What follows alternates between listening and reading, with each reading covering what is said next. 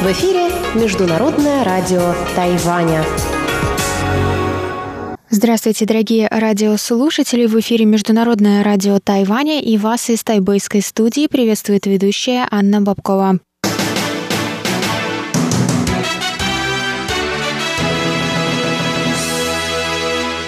Сегодня среда, 25 ноября, и мы начинаем наше ежедневное вещание с выпуска новостей сегодняшнего дня, а затем вашему вниманию мы, как всегда, предложим тематические передачи «Среды», «Китаеведение. Устная история», «Новости экономики» и повтор передачи «Звуки города». Я напоминаю, что вы можете слушать нас на частоте 5900 кГц с 17 до 17.30 UTC и на частоте 9490 кГц с 11 до 12 UTC. Также вы в любое время можете зайти на наш сайт по адресу ru.rti.org.tw и там послушать ваши любимые передачи и прочесть последние новости с Тайваня. И также можете слушать нас через подкасты или через наше новое приложение приложение RTI2Go, оно на русском языке. Ну а теперь давайте к сегодняшним новостям.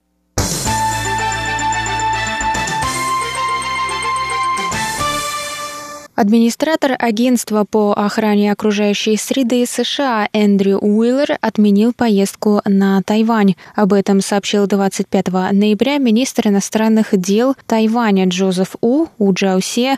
Визит был запланирован на начало декабря. Изменения в рабочем расписании министра сделали визит Уиллера на Тайвань до конца года невозможным, прокомментировал У. В последние три месяца на Тайване с официальными визитами побывали министр здравоохранения Алекс Азер и заместитель госсекретаря Кит Крак. В последний раз глава Американского агентства по охране окружающей среды посетил Тайвань в 2014 году. Президентская канцелярия и МИД выразили сожаление относительно решения отменить поездку, однако заверили, что Тайвань и США продолжат тесно сотрудничать в области охраны окружающей среды.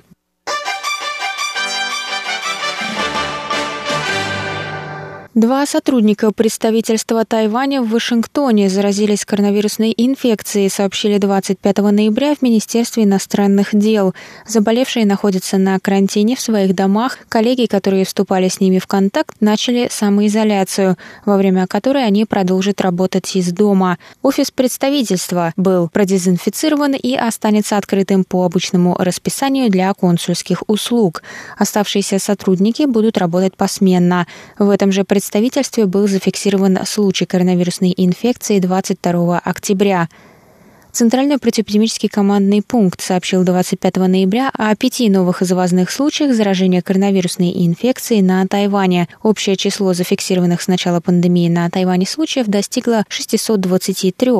Трое из них – граждане Индонезии и двое – Филиппин, приехавшие на Тайвань работать, рассказал министр здравоохранения Тайваня Чин Шиджун на пресс-конференции 25 ноября. По всему миру 60 миллионов 100 тысяч человек были инфицированы инфицированы, 1 миллион 400 тысяч умерли.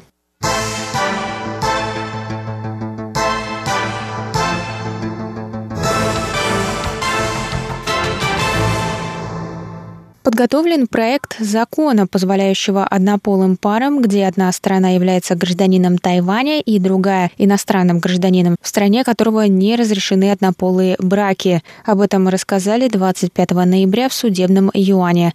Однополые браки были узаконены на Тайване в мае 2019 года, однако под его действие не попадали пары, в которых состоит гражданин другого государства, не регистрирующего однополые брачные союзы. Закон позволял позволял только браки между двумя гражданами Тайваня или гражданином Тайваня и гражданином страны, в которой уже разрешены однополые браки.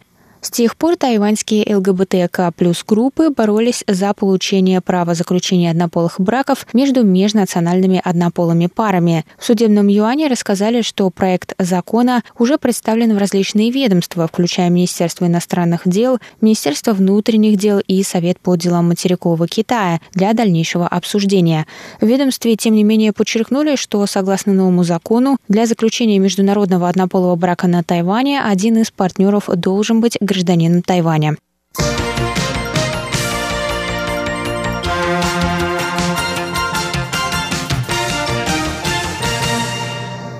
Тайваньский пианист Чень Жуйбинь даст два сольных концерта, на которых исполнит произведения Чайковского и Бетховена в надежде поддержать и наполнить оптимизмом жизни людей в тяжелые времена. Об этом рассказал сам музыкант 25 ноября. В первой части концерта Чень исполнит 12 картин фортепианного цикла Чайковского «Времена года», а во второй части две сонаты Бетховена – сонату для фортепиано номер 14 до диез минор «Лунная», и сонату для фортепиано номер 23 фа минор апассионата. По мнению пианиста, именно эти произведения помогут воодушевить людей в трудный для всего мира период.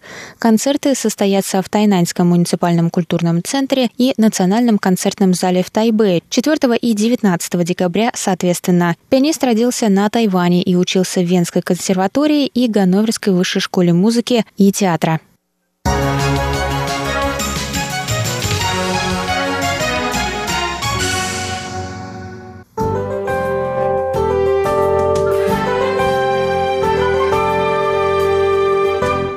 А сейчас прогноз погоды. Сегодня в Тайбэе было до 27 градусов тепла и ясно. Завтра в Тайбе ожидается также до 27 градусов тепла, солнечно с переменной облачностью. В Тайджуне завтра до 29 градусов тепла и ясно.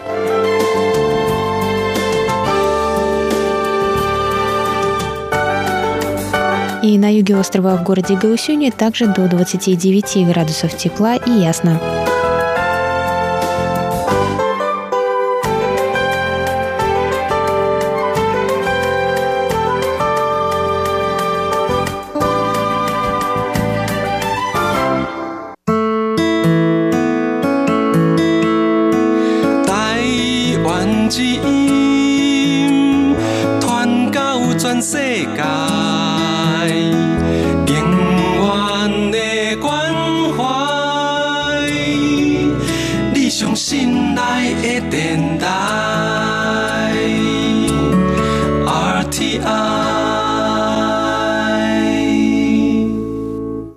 Был выпуск новостей на волнах МРТ. За среду 25 ноября для вас его провела и подготовила ведущая русской службы Анна Бабкова. Оставайтесь на наших волнах. Далее в эфире тематические передачи «Среды». А я с вами на этом прощаюсь. До новых встреч. В эфире Международное радио Тайваня.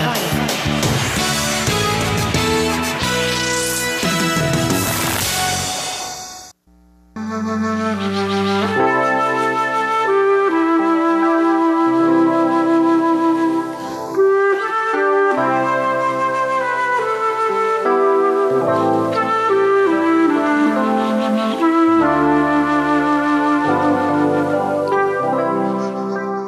эфире десятая часть проекта «Китаеведение. Устная история».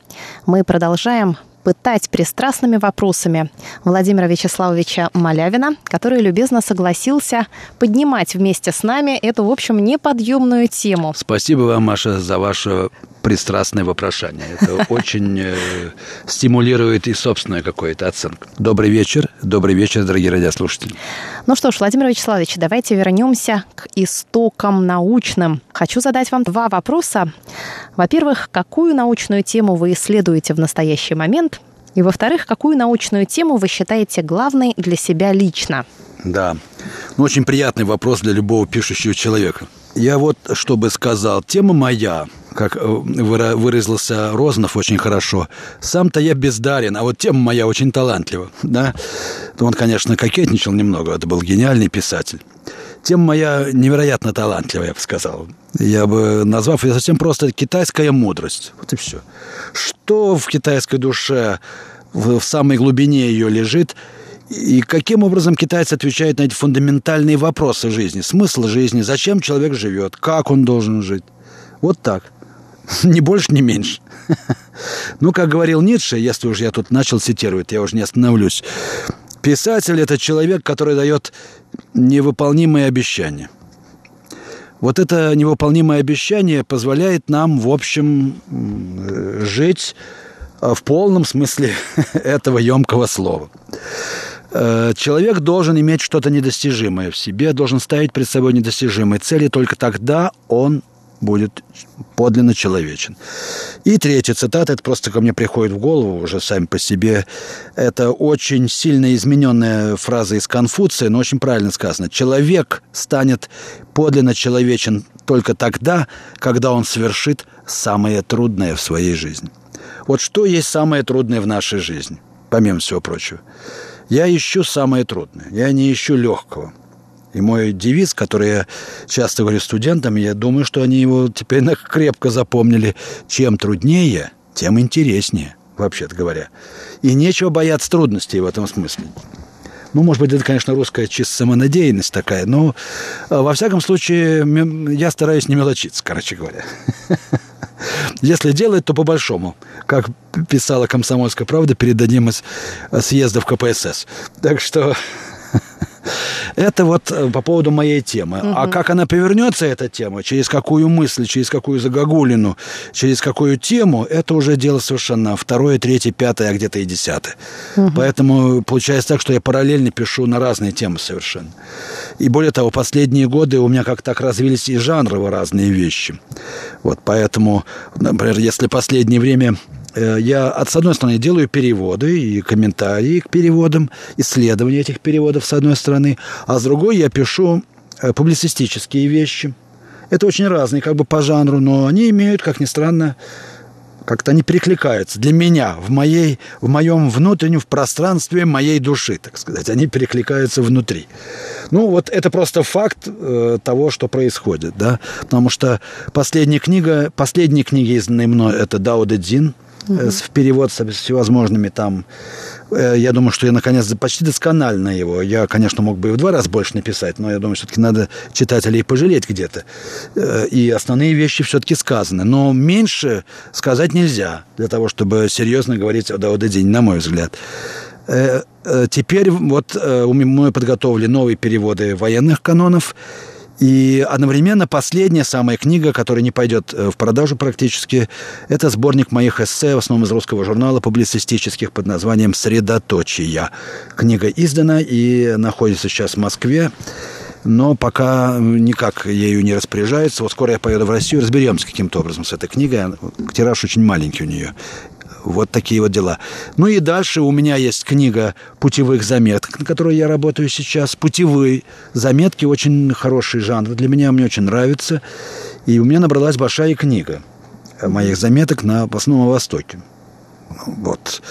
Э, мою философию путешественности я хочу изложить. Да, я тут не могу, как обычно, удержаться. Дорогие друзья, вот Владимир Вячеславович в своей в рамках передачи «Всемирный Чайна-таун» частенько обращается к своим путевым заметкам. Так что, если вам интересен этот жанр, а в изложении Владимира Вячеславовича он безумно интересен, я призываю вас настраиваться на нашу волну и по субботам.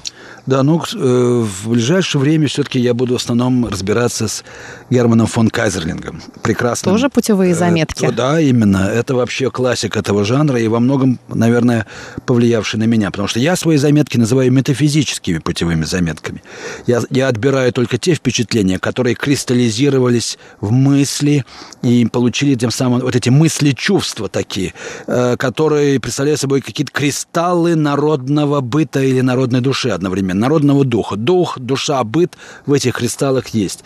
я хочу видеть, э, или даже, если угодно, выявить в этой жизни, в жизни народа, я имею в виду, восточного, вот эти кристаллы души, мне просто интересно это сделать. Не просто описать, где я был, что я ел и что я видел, все подряд, а вот сделать такой метафизический жанр. Угу. Это интересно просто, потому что как отсеять и вывести эту матрицу нашего восприятия мира, не просто моего субъективного, там как раз моего «я» совсем нет. Вот это интересная вещь. А оно ведь всегда нивелируется в этом смысле. Мы переходим в мир, а мир переходит в нас. У меня, я думаю, это задача реального духовного писателя должна быть такая. Какая еще-то? Рассказать о себе любимым, но кому это интересно? А вот нет, а вот вы расскажите. Вы нам расскажите о вашем опыте ведения исследований, процессе их организации, включая выбор темы, постановку проблемы, поиск материалов. В молодости я придерживался методика. принципа э, достаточности охвата темы. То есть я всегда старался брать крупные темы. Угу. Это мой бич. А потом э, долго в них барахтался, разумеется, пока какая-нибудь волна не выносила меня на берег случайная. Вот это так надо сказать. То есть человек должен брать тему, дающую ему достаточное основание для знания об этом, э, о истории, об этом обществе, об этой культуре. Поэтому он не может мельчить, это первое. Второе, он обязательно должен идти через свои впечатления, через свои прозрения. Я работаю на интуиции, которую я методически затем прорабатываю. Ну, правда, что значит интуиция? Я очень люблю читать книги. Я думаю, что я не менее эрудированный, чем, извините за такую нескромность, чем, может быть, любой другой китаист в России. Уж точно книжек я прочитал немало, это сто процентов. Да и написал тоже. Короче говоря, вот, вот э, принцип моей работы. А главное, чтобы было интересно, как говорила Зинаида Гиппиус в свое время. А он интересуется интересным, когда она спрашивала о том, хороший, стоит с этим человеком встречаться или нет. Я стараюсь интересоваться интересным, короче говоря. Угу. Все остальное я никогда не писал на заказ, ну, или почти никогда не писал на заказ, никогда не писал какие-то там справки, доклады, ни разу в жизни не написал. Я просто не, органически не могу писать эти писульки. Э, вот такие э, э, аналитические обзоры и так далее. Почти не писал. А если начну писать, то там все за голову хватаются. Потому что я не могу не работать со словом. Слово – это наша жизнь, наше дыхание. Вот. Я не верю в позитивистскую науку. Это я, в общем, такой. Как меня называл Феликс Белелюбский, я не знаю, жив ли он или нет, привет ему, если он меня слышит, но хотя с тех пор прошло много-много времени, это был 74 год, просто он меня представлял, Феликс Белюбский был такой у нас, китаист тогда, он представлял меня какому-то другому китаисту и говорил, вот Владимир Маляин или Володя Маляин, поэт-китаист, говорил он. Мне было тогда 23 года. На что я отвечал, да, поэт серых будней. Так что, если и поэт. Никакой я, конечно, не поэт и не брюнет, а поэт я серых будней. То есть за этим стоит, должна стоять огромная работа. Я вот смотрю на свои ранние работы, за ними ужасно много исторического. Но, слава богу, работа историка именно, архивного. Я действительно написал две книги, две-три книги, где вот это действительно образцовое историческое исследование. По полной программе огреб э, работу с источниками и прочими делами. Сейчас этого нет, к сожалению. Угу. Сейчас э, все спешат к выводам быстренько. Вот. И, к сожалению, э, начинка академическая вынута. А ведь, казалось бы, мелочь, а приятно, да, вот. Э, и видно это, легковесные дела или вот э, фундированное исследование, которое не обязательно должно быть скучным, оно должно иметь интересные выводы. Вот, ну, есть, конечно, как и Розанов, там, да, в конце концов приходишь вот к возможности писать мелкие э, эссе, на несколько, на 3-4 страницы. Я тоже последние 5-6 лет вот много писала в таком жанре. Мне было интересно, ну как сформулировать то, что я, до чего я допер, вот в таком эссеистическом ключе. Мне тоже это близко. Таких китаистов, наверное, у нас тоже. Я не знаю других таких. Угу. Может, вы подскажете, пока я не очень представляю себе. Был один такой, но мне даже неудобно себя с ним сравнивать, Василий Михайлович Алексеев, наш великий китаевед. Академик Алексеев. Да, ну, правда, я тоже мог бы его покритиковать, но в следующий раз как-нибудь. Потому что он уж слишком субъективен, с одной стороны, и слишком полагается на китайскую науку, с другой. Здесь надо все-таки помягче, не так радикально, как он сделал. Считают, что Алексеев э, точно передал дух Китая. Не дух Китая он передал, хотя он схватил очень верно стилистически эти вещи. Он свой дух передал, конечно. Но он просто очень талантливый писатель. Такие редко бывают. И он смог это сделать. То есть писатель ведь убеждает, выдает свой мир за другого, мир другого человека, и убеждает в этом читателя. В этом его талант состоит. Владимир Вячеславович, а как и где обычно публикуются ваши исследования, работы? Ну вот последние годы, ну как где?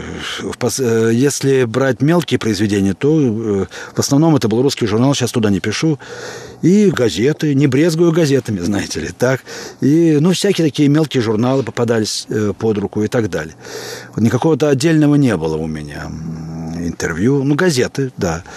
А работы, вот, да, работы, последний раз большие серии были в АСТ. Больше я не, давно я уже не издаю там. И да, некоторое время почти мало что выходил, надо сказать. И в последнее время я даже сам на свои средства стал издавать все. Угу. Вот последняя книга «Средоточие» я издал на свои деньги, небольшим тиражом, просто потому что я устал от этих издательств, с ними очень трудно иметь дело, честно говоря. Но я думаю, что я вернусь к изданию, но я создам свое издательство, потому что просто я уже не в состоянии выяснять отношения с господами издателями. Интересно, у нас дальше вопрос. Источники финансирования вашей исследовательской деятельности. Ну вот частично я уже сказал. Свои кровные на которые я вот издавал книги. Ну, всякие бывают. Что нибудь под источником финансирования? Бывает. Несколько раз я получал, ну, грантами это не назовешь. На гранты я получал на Тайване. В России я не имею права получить гранты, между прочим. Там и рады были бы мне дать, между прочим. Но я живу больше трех месяцев за пределами России. Значит, я уже говорю, как бы не русский человек. Мне непонятна эта логика, честно говоря. Я что, не русский, не по-русски пишу я, что ли? и так далее. У меня русский паспорт, я пишу по-русски для русского читателя. Почему я не имею права получить гранты от русского правительства, логически мне в голову это не входит, честно говоря. Угу. И таких правил нет, конечно, в других странах, это понятно. Владимир Вячеславович, а вот э, почему-то мы до сих пор не коснулись этой темы, а ведь, наверное, это тоже, в общем-то, веха. Расскажите про то, как вы оказались на Тайване, собственно. Ах, вот как. Да. Ну, а на Тайване я оказался, конечно, случайно, как все бывает э, судьбоносное в нашей жизни. Я случайно встретил э, товарища по университету, случайно совершенно, в аэропорту, э, где он провожал свою дочь в Англию, а я свою. Тогда это было. Так. Ну вот. И мы разговорились. А он работал тогда здесь, на Тайване, и предложил мне поехать на Тайвань. Вот так. Я подал документы и здесь оказался. То есть Приехал это был сразу Тамканский университет? Он был в Тамканском университете, да, была просто возможность или место вот подать документы. Тогда это было еще возможно. Сейчас на Тайване своих докторов уже довольно много, тогда их не хватало еще. И не было специалиста, который мог бы по-китайски объяснять тайваньцам, что есть русская культура, допустим, с цивилизацией и религией вместе взятыми. Ну, не было таких людей просто. А если кто был, тот учился в Америке и по-русски вообще не умел говорить. И не знал, mm-hmm. где Россия находится. На карте мог бы, наверное, не показать. Вот. Но зато был э, специалистом по России. Это тоже момент. Ну вот какие вы ведете научные проекты вот в Тамканском университете? Проекты я не веду, потому что я сейчас э, отошел от всяких дел, э, почти от всех дел. Я читаю только курсы лекций, угу. веду занятия, у меня масса магистрантов. И я веду только преподавательскую работу, очень большую, надо сказать. Там огромное количество работы. Поэтому свободного времени очень мало. А остальное свободное время уходит на занятия Тайди Чуань, и на занятия даосскими делами, и э, писанину, естественно. И радио. Ну, радио, разумеется, конечно, а как же? Как же без радио родного? Разумеется. Владимир Вячеславович, а есть ли у вас ученики? Ну, я бы не, я никого не могу назвать своим учеником. Так уж получилось. Это тоже ведь, знаете, судьба. Угу. Так что так получилось. Видимо, во мне есть что-то, что не позволяет наладить это ученическое учительские отношения. Угу. Но я и не являюсь чем-то учеником тоже.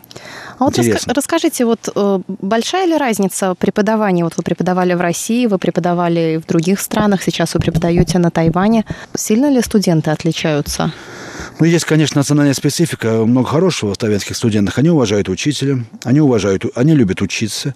Во всяком случае, относятся серьезно к учению. К сожалению, компьютерная культура убивает и это понемногу. Я имею в виду, она делает людей равнодушными к истине, академическому исследованию. Зачем его исследовать, когда и так все ясно? Согласитесь. Если вам говорят, что история – это миф, и она только дается нам в, в, в изложенном виде каких-то книгах, зачем ее изучать? Сочинил и привет история. Что и происходит. Возьмите и наши истории. Сталин хороший или плохой? Это имеет отношение к истории разве? Да нет, конечно. Это имеет отношение к каким-то идеологическим там разборкам, которые затягивают Сталина. Хотя я понимаю, что хотят сказать люди и те, и другие, но это говорится неаутентичным языком, на мой взгляд, э, из того, что происходит э, в России.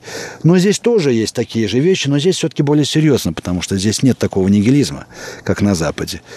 Вернее, он есть, но он уже так встроен в быт, что он уже как бы и не нигилизм. Да? А э, вот китаец, думая, что мир иллюзия, будет спокойно точать э, кроссовки поддельные, а европеец, как Ницше, сойдет с ума. Понимаете? А китаец живет. А ведь, как ни странно, именно понимая, что мир иллюзия, вот может только так обрести душевный покой на самом деле. Вот когда-нибудь наконец поймем или нет. А русский человек, как и я в том числе, одержим вот поиском правды. Тут правда тоже есть своя. Правда в том, что нет правды. Да, правда и иллюзия. Китаец это нормально воспринимает. Европеец не может это воспринять. Я думаю, что он сойдет с ума или сопьется сразу. Э, откровенно, по моим наблюдениям. Вот. Это тоже интересная вещь. Mm. Владимир Вячеславович, а что вы преподаете тайваньским студентам? У массу всяких ну, предметов. Что, например? Ну, историю религии, сравнительное изучение сравнительной цивилизации, вот такого рода, культурологические uh-huh. темы, э, общественную мысль, даже переводы всякие мы с ним там делаем. Я преподаю, кстати, студентам э, русский язык, я имею в виду в таких особых видах, например, устный перевод или mm-hmm. просто перевод, потому что нужен кто-то, кто может проконтролировать их перевод и разбираться там в этих тонкостях-то перевода и так далее. Так что, э, что еще? Ну, вот то, что относится к истории куль... русской культуры в разных видах ее. Современное состояние России тоже. Россия и глобальный мир – глобализации России, вот эти темы мы разбираем с ними. Но они, конечно, вписываются вот в эти понятия цивилизационного развития, э, модели цивилизации и так далее. Ну, как вы оцениваете научную жизнь на Тайване в целом? Ну, она же тоже имеет национальную специфику, как бы сказать. Вот, э, она вот протекает в какой-то национально-специфической среде, которую, например, европейец может и не воспринимать как научную, например.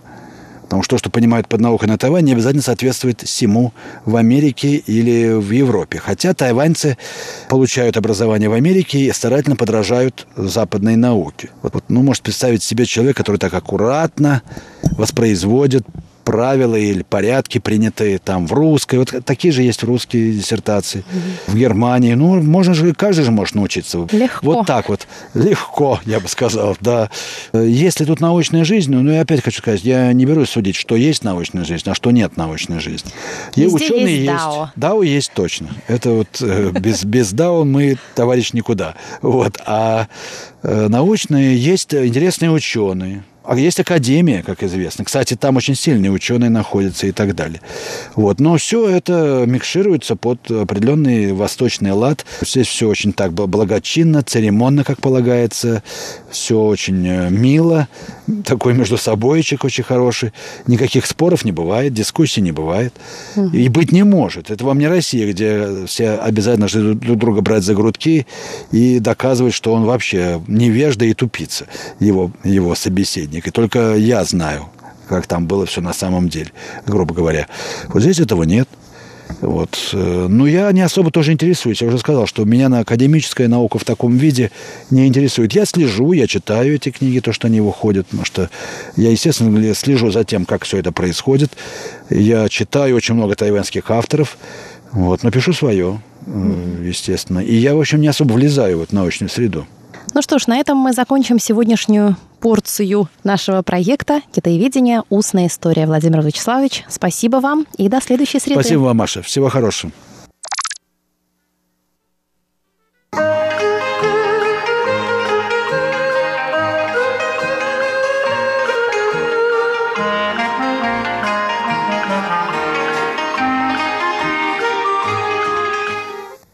Здравствуйте, дорогие слушатели Международного радио Тайваня. В эфире еженедельная передача из рубрики «Новости экономики». У микрофона ведущий передачи Андрей Солодов.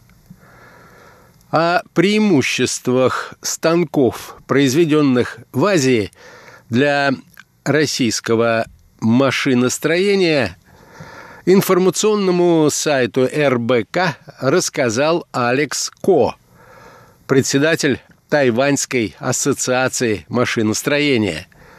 Сегодня, дорогие друзья, я хотел бы обратить ваше внимание на это интервью и познакомить с его содержанием. Итак, российско-тайваньская или тайваньско-российское сотрудничество в области высоких технологий.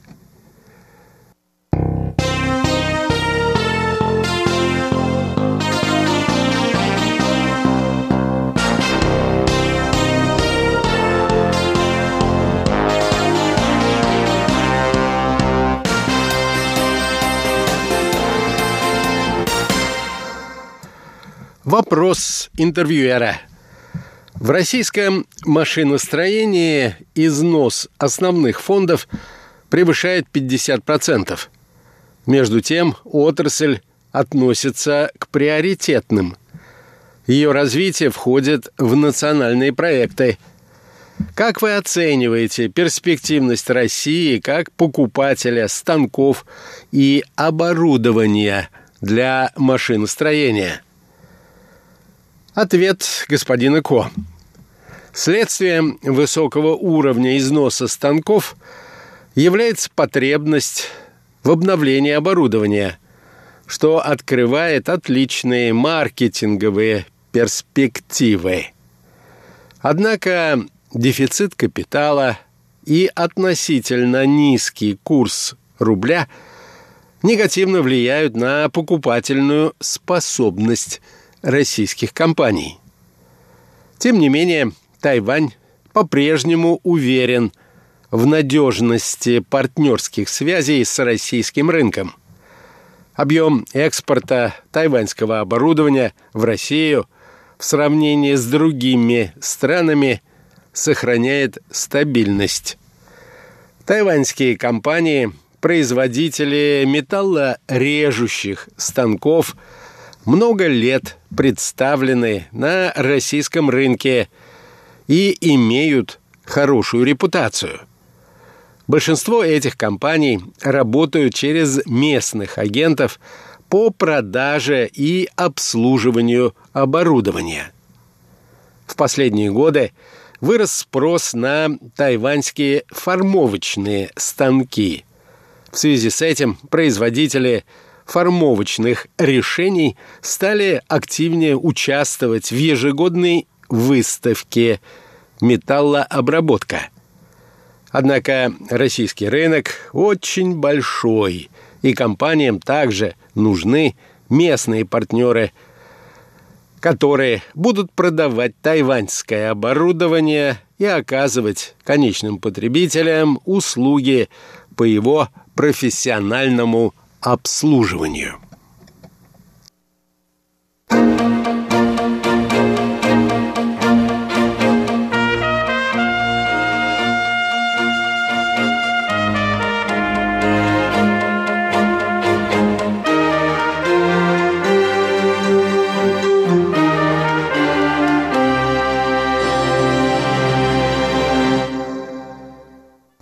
Вопрос. Современный станок – это не только и даже не столько механические детали, сколько комплекс программного обеспечения. Какие возможности это открывает для производственников? Ответ. Развитие интернета и информационных технологий существенно ускоряет – информационное взаимодействие. Благодаря тому, что мониторинг и анализ данных, принятие решений происходит в режиме реального времени, сокращается традиционный разрыв между производством и продажей. Это, в свою очередь, положительно влияет на организацию сбыта продукции – повышает эффективность работы компаний и, соответственно, ускоряет развитие всей отрасли. В качестве иллюстрации приведу в пример iFoaming, разработку компании Qingfeng. Это программа интеллектуального управления производством, которая помогает модернизировать традиционное прессовое производство в интеллектуальное, работая на четырех направлениях. Оборудование, производство, управление и сервис. Подключение оборудования к интернету и его интеграция в платформу интернета вещей позволяет контролировать состояние оборудования – постоянно. Сбор таких данных также помогает эффективнее планировать загрузку производственной линии. Возможность интеграции с прочими системами, в свою очередь, обеспечивает обновление производственных данных аналитики в режиме реального времени. Наконец, интеллектуальное программное обеспечение отвечает за автоматическое информирование клиента о приближающемся сроке планового техобслуживания, а также позволяет проверять состояние рабочего цеха с помощью системы дистанционного наблюдения. Такая система делает производство экономичнее и проще, что сегодня особенно актуально. Вопрос, в чем специфика сервисной поддержки в цифровую эпоху? Ответ. Сервисная поддержка. Сервисная поддержка играет важнейшую роль. Тайвань не только является одним из ведущих мировых экспортеров в области машиностроения, но и славится полноценной информационной инфраструктурой, позволяющей оказывать дистанционную поддержку партнерам по всему миру. Поэтому для ускорения развития интеллектуального производства Тайваньская ассоциация машиностроения активно сотрудничает с Тайваньской ассоциацией производителей электротехники и электроники. Вопрос. Какую роль в вашей отрасли играет роботизация? Ответ. Роботизация производств – это долгосрочный тренд, который сегодня получил дополнительные точки роста.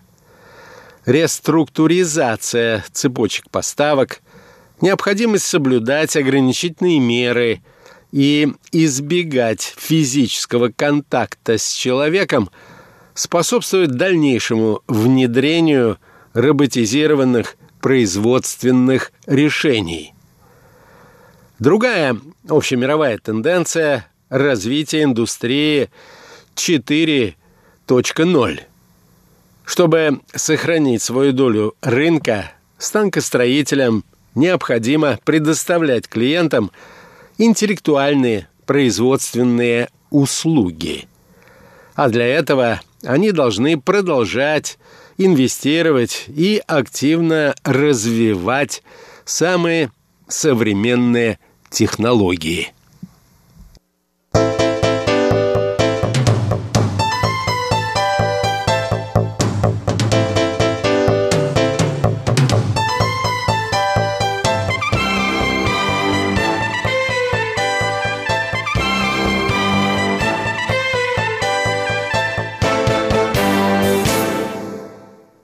Вопрос.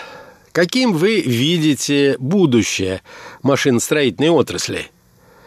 Умное производство – это цель, концепция, которая называется «Индустрия 4.0».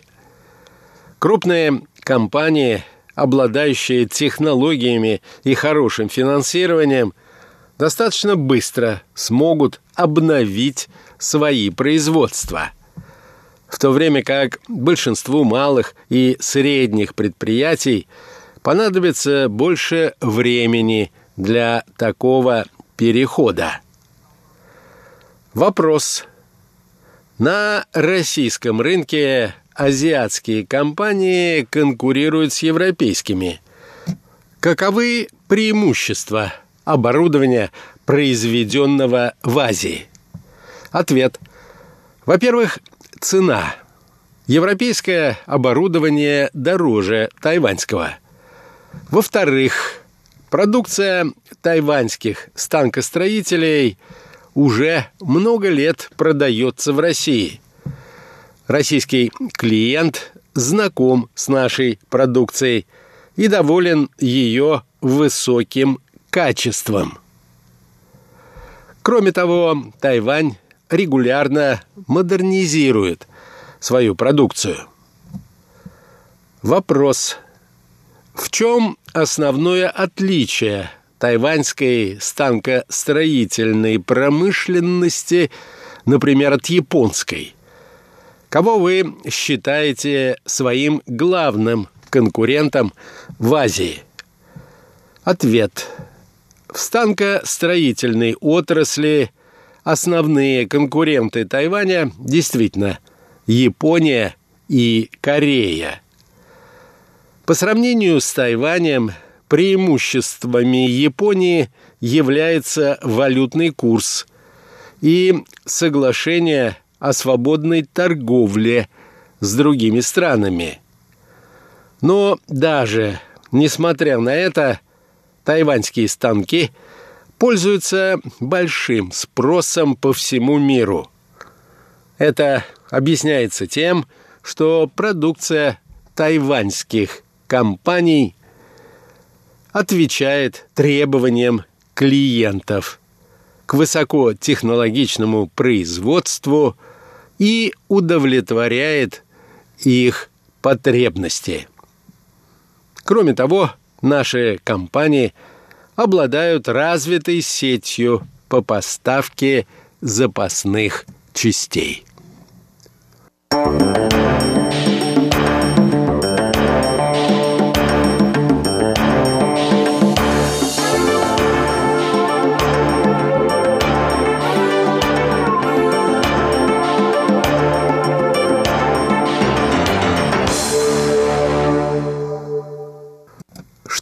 с моей точки зрения, это весьма интересное интервью, которое демонстрирует тот очевидный факт, что у российско-тайваньских связей в области высоких технологий, в том числе в сфере станкостроения, неплохое будущее.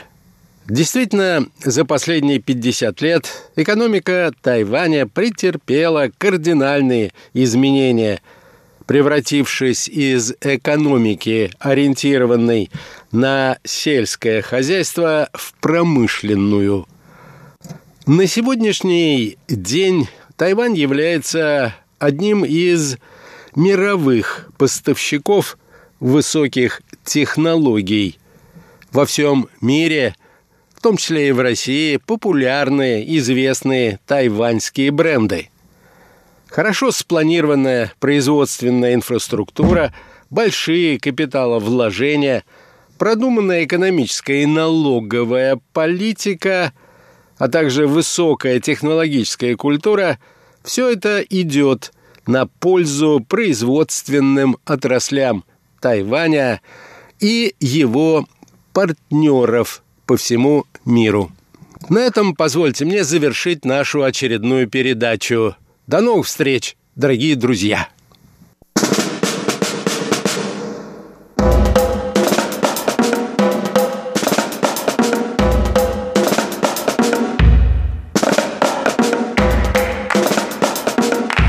Здравствуйте, дорогие друзья! Вы слушаете Международное радио Тайваня. В эфире передача «Звуки, Звуки города». города. У микрофона, как обычно, ваши самые любимые ведущие Иван Юмин и Валерия Гемранова. Всем привет! Привет-привет!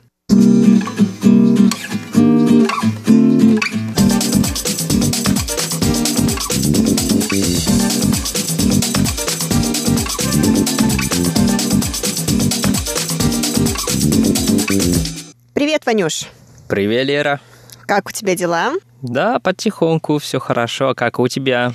У меня тоже неплохо. Дорогие друзья, сегодня мы с Ваней подготовили для вас не совсем обычную передачу. Ванюш, расскажешь, в чем суть нашей сегодняшней передачи? Ну, ведь наша передача называется «Звуки города», но я думал, что звуки же разнообразны. Поэтому как раз сейчас во всем мире обсуждаю президентские выборы в США. Так что Тайвань и тайваньцы, мы как э, члены мирового общества, избежать этого вопроса невозможно. Поэтому я бы хотел обсуждать и узнать, какие мнения тайваньцев. Да, то есть мы для вас подготовили голоса нашего города или голоса Тайваня. Голоса это же звуки, правильно? Ну, конечно, это корень же тоже голос. Вот, верно. Поэтому, дорогие радиослушатели, сегодня мы с Ваней немножко обсудим то, какую реакцию вызвали результаты президентских выборов в США, а также посмотрим, как реагировали тайваньцы в социальных сетях, как они, что они писали по этому поводу в интернете, а также узнаем, что же рядовые тайваньцы думают о результатах, кого они поддерживали и как они считают, какое влияние это окажет на будущее а, тайваньско-китайских отношений, тайваньско-американских отношений и, в принципе, на будущее Тайваня. Ну да, особенно я думаю, что сейчас очень хороший момент, хорошее время, потому что со, совсем недавно у нас в Тайване только прошли президентские выборы. И, мне кажется, будет очень интересно. Да. Ну что, поехали? Конечно.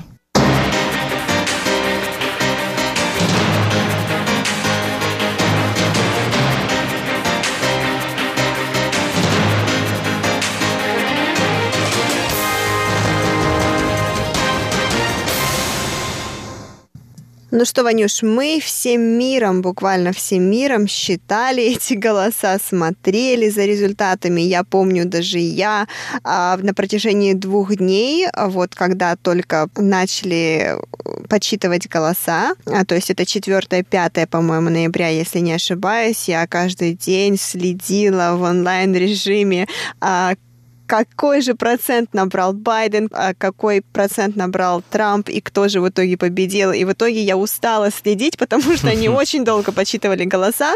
И, в общем, решила оставить это дело, пока не узнаю конечный результат. Вот, мне как не жителю Тайваня, мне как э, россиянке, в принципе, я не могу сказать, что мне было все равно, но мне было не настолько принципиально, кто в итоге победит. То есть я не могу сказать, что я поддерживала Трампа, я не могу сказать, что я поддерживала Байдена. Мне было просто интересно наблюдать за, за самим процессом, потому что действительно все было настолько а, близко. Я имею в виду о процессе подсчета голосов. То есть они буквально шли нога в ногу, плечо к плечу. В общем, и Байден, и Трамп были наравне, и в итоге до самого последнего момента было непонятно, кто же выиграет.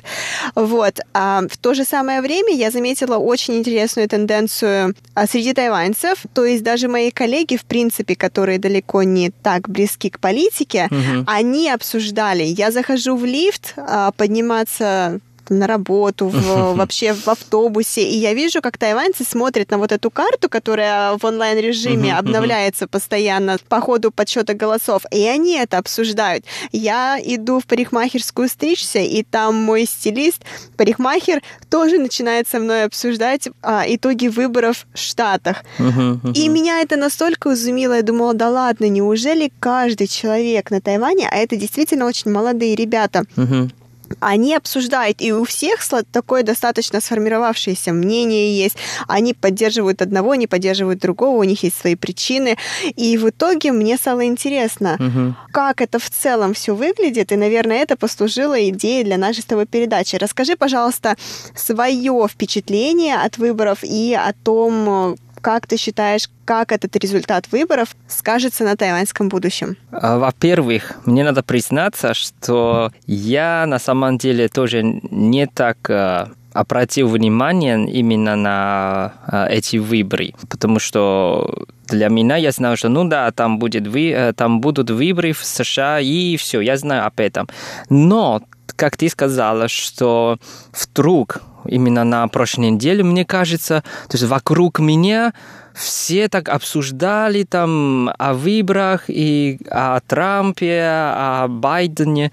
А я вот так удивился, ну что с вами, почему так? И даже тайваньские СМИ, то есть все время, да, 24 часа там там разные передачи там обсуждают, ну, кто как вот так. И оказалось, а почему это стала очень горячая тема, это потому, что появилось э, такое э, мнение, что Трамп больше против Китая, а Байден как бы как будто ближе к Китаю. А это для тайваньцев уже сразу вот такое ощущение, что, ну, если, если кто-то выиграл, значит, Тайвань, ситуация в Тайване сильно будет меняться. Вот. И я тоже заметил очень, очень смешно, что на Фейсбуке там одна такая картина, то есть один человек смотрит на компьютер, и там географии Америки. И там написана такая, там написана такая заголовка, что в жизни первый раз изучаю географию Америки. Кстати, да, это очень смешно, потому что в России то же самое, но в принципе мы всегда, а, россияне, мы всегда следим за выборами в Штатах, мне кажется, даже пристальнее, чем за, чем за выборами в России, потому что это действительно, у нас есть такая шутка, наконец-то мы узнаем, кто же будет виноват в наших будущих э, бедах на ближайшие четыре года. Вот, поэтому мы всегда следим за выборами в Штатах, и у нас тоже тоже сейчас э, такие шутки пошли по интернету, что наконец-то мы начали изучать, э, какие существуют штаты в штатах, какие основные города в этих штатах и кто голосует за кого. То есть мы действительно начали географически быть подкованными или более подкованными в этом плане. Да, это первый. А во-вторых, это честно говоря, тоже через э, эти выборы я только узнал, что о, на самом деле система выборов в США совсем другая, не как я думал, то что не как в Тайване, да, у каждого человека есть свой бюллетень, и там по-настоящему считается, сколько билетов. То есть это общенародное голосование? Да, оказалось, что у них совсем другая система. Я удивился. И Наверное, тоже из-за этого у них э, результат так э, длительница, да? Да, система голосования в Штатах, конечно, она отличается очень сильно от, э, в принципе, многих других систем голосования, да, мы говорим о демократических государствах. Вот, там она осуществляется через коллегию выборщиков, и, соответственно, кандидат, получивший большее количество голосов вот этих самых выборщиков, а, и становится будущим президентом Соединенных Штатов Америки. Вот, поэтому, а, в принципе, очень многим тайваньцам, я думаю, непонятно, почему же так затянулись эти выборы, и да и не только тайваньцев, в принципе, россияне тоже очень многие тут же начали писать в интернете. Надо, что нужно поменять, как нужно поменять, как нужно правильно сделать, потому что вот такие вот системы выборов, они, конечно же, неправильные, и они нелегитимные. В общем, очень много всего было сказано. А, но нужно сказать, что не нам судить.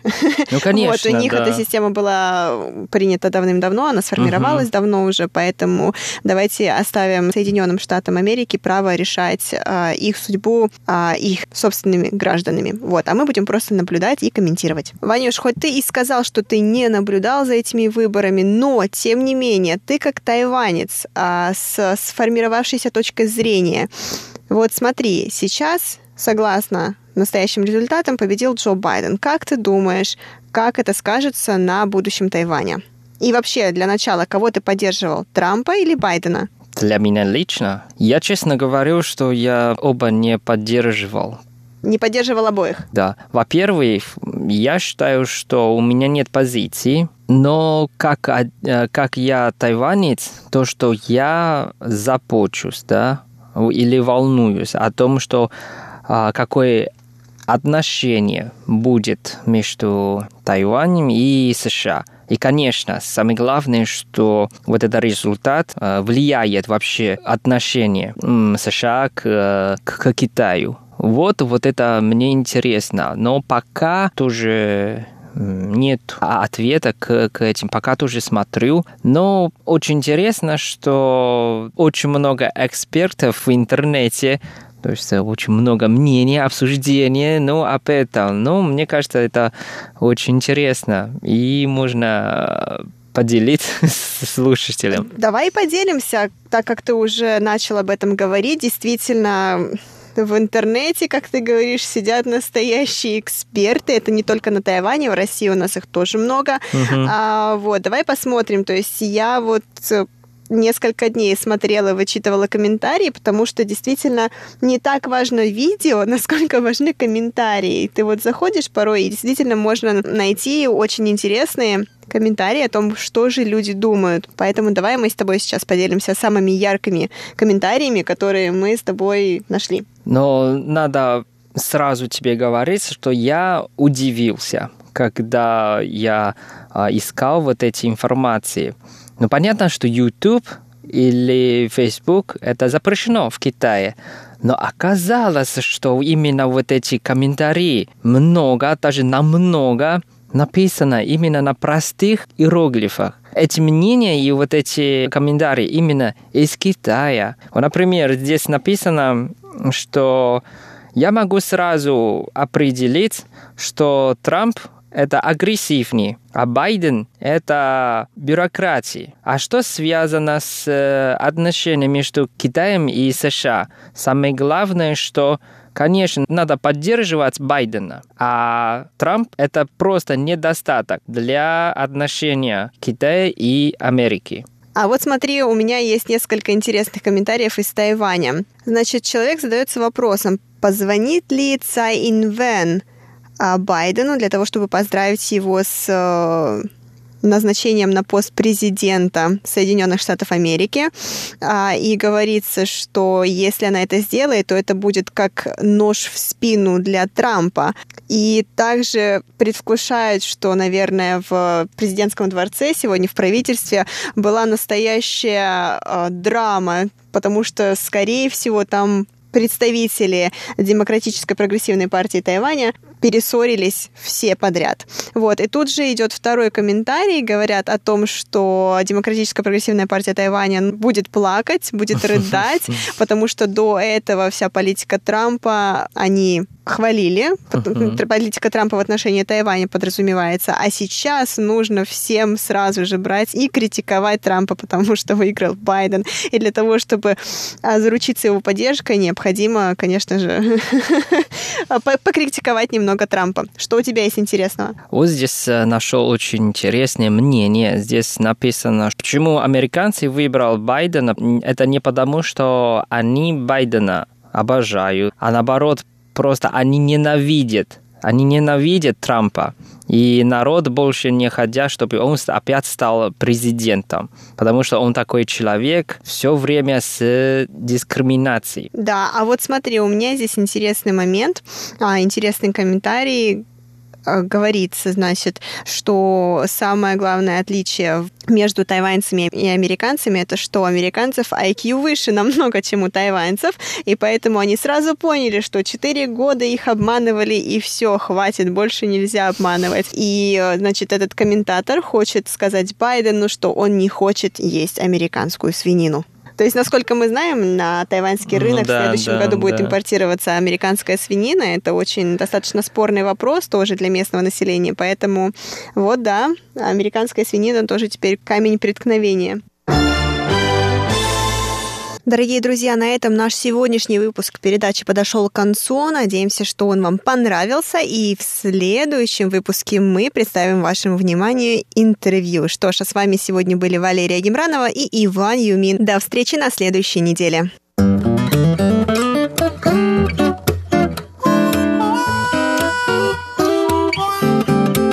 想出去走走，脑袋都放空。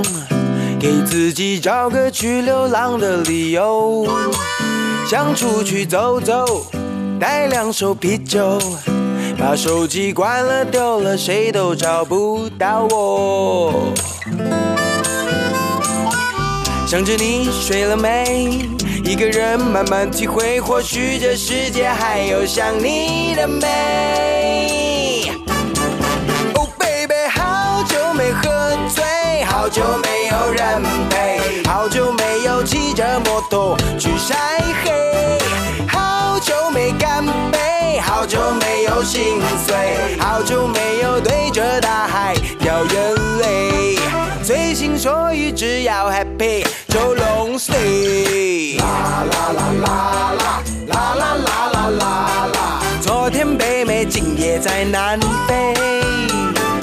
啦啦啦啦啦啦啦啦啦。啦啦，别问我的地点方位。